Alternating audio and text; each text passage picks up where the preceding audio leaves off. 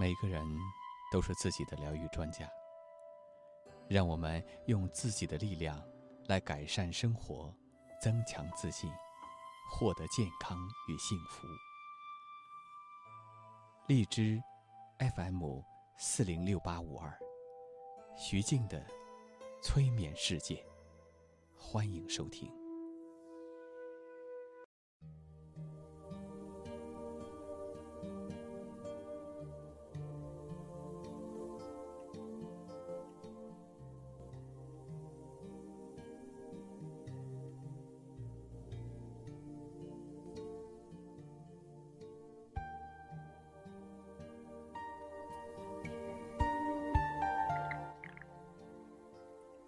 大家好，或许你已经听我的理智电台的催眠节目已经有一段时间了，在自我催眠、放松和自我疗愈的这个路程当中，或许我们已经迈入了这样的一个大门。当然，经过研究和证明，有数据分析和案例提供的催眠治疗的应用。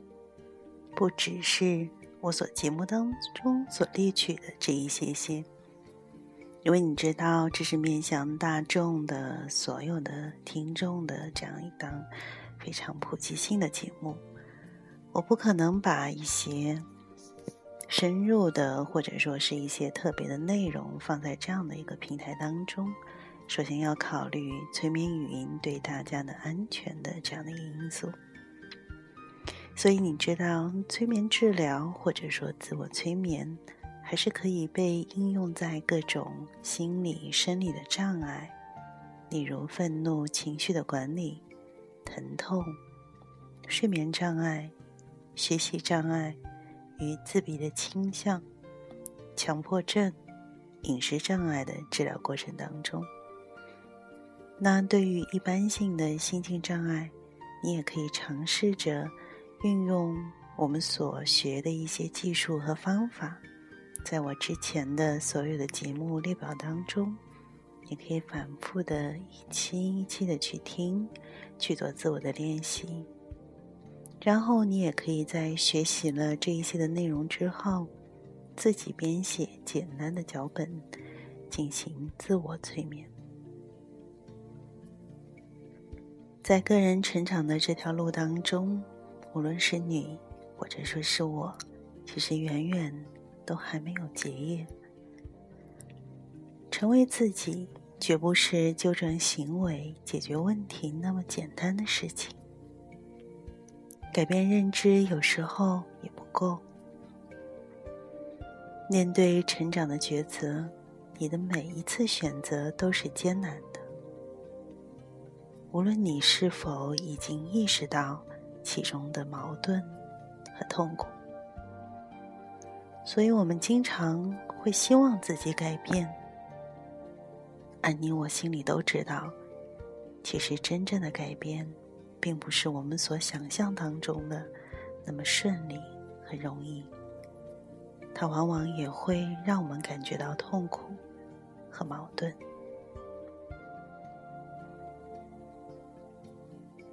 今晚我在随意翻一本书的时候，看到歌德曾经写过这样的一句话，让我突然有了这样的一个想法，希望把我所想的和我的听众朋友一起来分享。在这本书当中，歌德曾经说过这样一句话：“恐惧和颤抖是人的至善。”这让我想起到其中有关于圣经当中的一个故事。上帝为了考验亚伯拉罕，让他献祭出自己一百岁时得到的儿子以撒。亚伯拉罕在受召之后，次日清晨起床，备好驴，带上了两个仆人和儿子以撒。准备好祭祀所需要的柴火，瞒过了所有的人，动身前往目的地。经过了一天的跋涉，他们来到了约定的场所。亚伯拉罕筑好祭坛，捆绑好自己的儿子，准备杀了他。这时，上帝再次显现，肯定了亚伯拉罕对自己的忠心，并允许他不杀以撒，而以一只羔羊代替献祭。在这个圣经当中的故事，我想我读了不出有好多遍了吧。每个人对于这个圣经故事，应该都有自己的理解和价值的判断。特尔凯郭尔的著作当中，他的这本书名叫做《恐惧和占领》，是从一个比较高的认识层面。重新为我们阐释了这样的一个故事。在这本书当中，这个故事也被反复的叙述了四次，这让我不禁联想到了三个三个暂且被认为是哲学的内容的问题吧。第一个问题，我所想要问的是。在伦理学当中，是否存在着一个目的的，就是存在一个目的论悬置的情况？也就是说，杀人是明显不符合正常的社会伦理要求的。在此前提下，亚伯拉罕试图杀子献祭上帝的举动，是不是就会被认为是好的呢？我想问的第二个问题是：上帝有没有绝对的职责？传统的伦理是可以被超越的话，那么什么又可被称为是道德？那第三个问题就是：亚伯拉罕对自己的妻子等人隐瞒了自己杀子祭祀的这样的一个目的，这是否是道德的？在这三个问题当中，我们可以看出，作者意图是需要讨论的有关于我们在内心当中也会疑惑的这三个问题。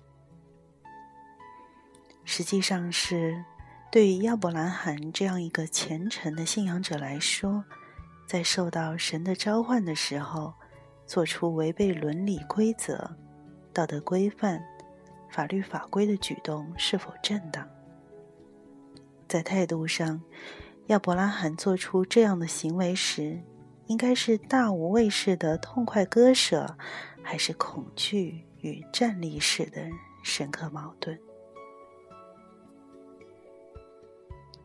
特尔凯郭尔设定了一个信仰骑士的角色，与之相对的还有一个无穷付出骑士。无穷付出骑士懂得甜退隐忍，懂得将自己的欲望控制在自己能够控制的范围之内，懂得灭绝的概念。于是他什么都放弃了，什么都能够付出。但是在此生，在这个世界上，他一无所有，而且忍受着由此带来的苦痛。信仰启示和这个无穷付出启示的相同之处在于，信仰启示也会经过无欲则刚这个阶段。为了理想，可以弃绝掉一切。但是其根本不同就在于，信仰其实一边悲观的付出着，一边却积极的相信，在此生，在这个世界上。自己付出的一切珍贵的东西，最终会回来。虽然认为自己无从评判，但科尔盖库尔相信亚伯拉罕是这样的一个信仰骑士。他受招时，虽然心中万分不舍，却决定将自己最珍贵的东西牺牲掉。但是他又坚信，上帝会让自己重新得到伊萨，杀子而又得子，这是一个悖论，是荒谬的。可是他就是一个人在什么都抛弃了的情况下，唯一紧紧握住的那个信仰。如果你是一个信仰骑士，就不要怀疑自己选择的道路，即使他们看起来有多么荒诞，多么的非理性。但是，同时也该永远怀有谦卑的态度。遵守规则，尊重旁人的存在，这样的态度就是恐惧和占领。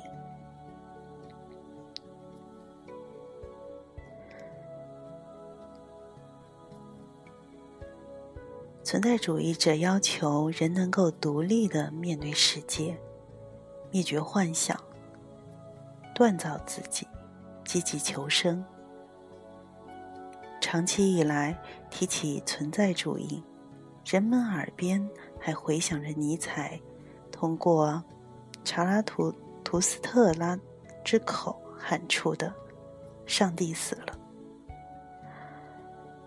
存在主义一直似乎和无神论联系在一起，但是和尼采、海德格尔、萨特等人不同。科尔凯郭尔是一个有神论者，在拥有纯净刚强的信仰力和保持自我独立性之间，科尔凯郭尔能做到两者兼顾。正如尼采对他的肯定，科尔凯郭尔成功的成为了他所是的个体。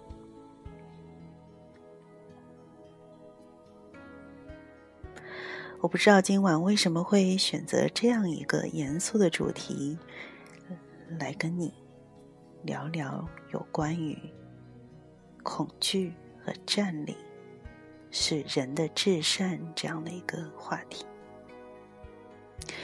也许是出于我自己的需要，也许是我想把我内心的感受和你一起分享，在成长的道路当中。希望你也能成为你自己，从而有能力、有信心，将各种的矛盾都治愈在自己的身上，成为你自己，成为那个接纳自己的不完美，又努力进化，既能换位思考，又敢于一意孤行。独立勇敢，又尊敬他人，保有童心而不自私，是个人英雄，又不放弃对社会的责任。倔强坚强，却不伤害任何人。无条件的付出爱，而不迷失自己。坚持高贵的人格，但从不自禁。深刻。而肤浅，狂热而理智，鲁莽、健康、骄傲等等，在种种被理性嘲弄的荒谬的境地当中，最终得到内心的自由。